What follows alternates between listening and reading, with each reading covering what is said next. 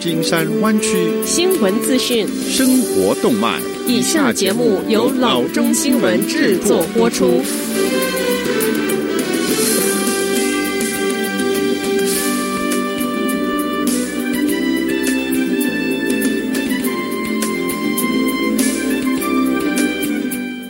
各位听众，大家好，欢迎来到老中广播电台的节目，我是君君。我们首先来关注今天的旧金山湾区地方消息。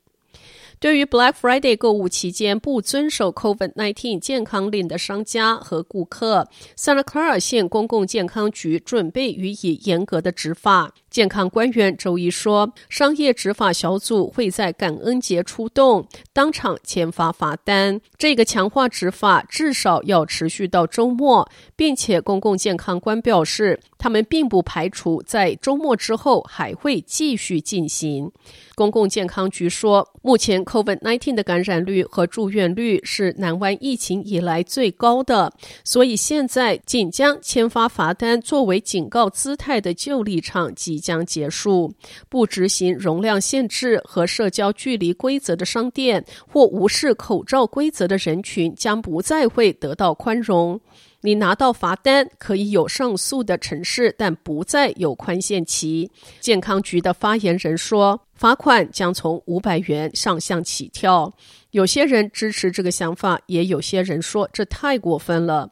San Jose 的一位居民说：“我认为教育人群的时间已经够了，所以在这一点上，问题并不在于教育。我认为这是一种服从的意愿。”公共健康官员们同意，对公众进行教育的时间已经过去。下子消息，在一次致命的刺杀案件发生二十四小时之后，San Jose 的 Grace Baptist Church 台阶上是摆满了鲜花和蜡烛。教堂的牧师保证，在这一次悲惨事件之后，他们的工作继续会进行。牧师 David Robinson 说：“发生的事情令人失落和悲伤，整个教会大家庭仍在努力想知道为什么。”上周日晚上快要八点之时，刺杀事件是发生在 San Jose State 对面的这一间教堂。当时没有任何礼拜仪式，但教堂园区内有大约三十到四十名需要庇护的人。牧师 David Robinson 说，教堂社区都认识已被逮捕的攻击者。他说，在被刺的五人中，一人是试图干预的庇护工作人员，另外四人则是居留在那儿的无家可归者。Robinson 说：“昨晚卷入这场悲剧的这些人，他们是我们的兄弟姐妹。一名男子当场死亡，一名女子在医院死亡，另外三名男子伤势严重，但预计能够活下来。警方没有公布嫌疑人姓名和作案的动机。” San Jose Police Department 警官 Camarillo 说：“我们有一个目标很明确的人，他能刺伤五个人。这不像枪击，在刺击中你得很靠近。”并且针对个人，幸运的是，我们很快赶到这，并将此人抓获。牧师说，帮助无家可归者有时是有风险的，但是他们会继续帮助他们，就像过去四十年这个教堂一直那样做。我们将竭尽所能为那些人提供最好的服务，Robinson 说。那就是我们所做的，那就是我们觉得上帝召唤我们去做的。从某种意义上说，这是我们的使命。询问如何提供帮助的人可以通过 Grace Baptist Church 捐款，并说明是捐给受害者的。下则消息，由名厨 Martin Yan 曾文达和 Koi Palace 鲤鱼门共有的 MY China 在 Westfield San Francisco Center 是经营了十年之后永久关闭。疫情期间，MY China 曾一度关闭，但 Eater 证实这家中餐馆现在已经是永久关闭。Westfield 发言人 Mendes 告诉 Eater，不走运的是，MY China 不会回到中心。MY China 在疫情期间面对对的最大一个问题是，它位于 Westfield 购物中心的第四层。曾文达告诉媒体，正因如此，在购物中心六月份重启对外开放后，餐厅也没有开展外卖业务。